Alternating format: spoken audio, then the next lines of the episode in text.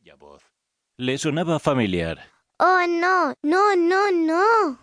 Emma se despertó y vio al dragón Cyril, un dragón gordinflón de color azul y verde con largas alas de diez metros, una gruesa y gigantesca cola y una tripa enorme, tan grande como un coche. Él la estaba sacudiendo con tanta fuerza que a Emma le pareció que se estaba produciendo un terremoto. ¡No! Sí, sí, sí, dijo Cyril. Así que no era un sueño. Jelvin quemó mi árbol de mango.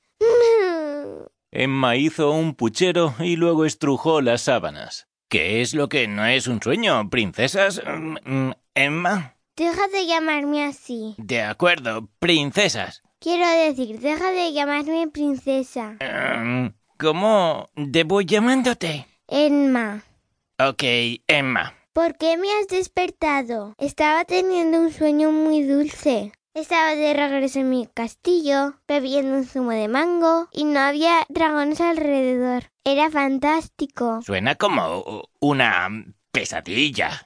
Emma miró a Cyril y puso los ojos en blanco. ¿Qué quieres? Jellybean está... mm, dragonatrado. ¿Qué significa dragón atrado? Emma se sentó en la cama. Es como estar secuestrado. Alguien se ha llevado a Jellybean y él no quiere Él no quiere que... ir. Oh, ¿cómo sabes que él ha sido dragón atrado? Quizás solo se haya ido a dar una vuelta o a algún otro planeta para quemar el árbol de mango de alguien. Emma rechinó los dientes. Porque Jellybean tuvo que quemar el árbol de mango. Pero, en fin, aquel superterremoto que destruyó la Tierra. Ella pensó que aquel no importaba en absoluto. Porque dejaron una nota. ¿Qué tipo de nota? Una nota que decía Nosotros tiene a Jellybean. ¿Quién lo tiene? No estar seguro, pero el rey Buttercup quiere hablando contigo. Cyril agarró a Emma por el cuello de su camisón y la sacó de la cama. ¿Qué estás haciendo? Suéltame. Ok. Cyril soltó a Emma y ella se cayó de culo sobre el frío suelo de cemento. ¡Bam!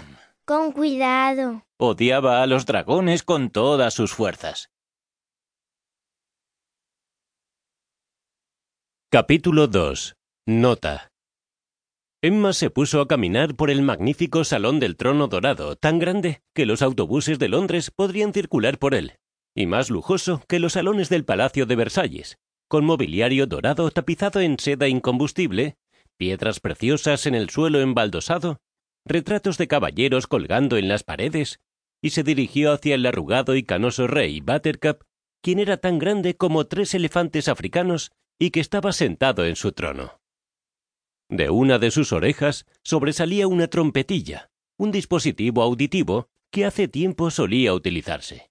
Majestad, Emma hizo una reverencia. ¿Está aquí la princesa Emma? Sí, Majestad. Emma estando aquí.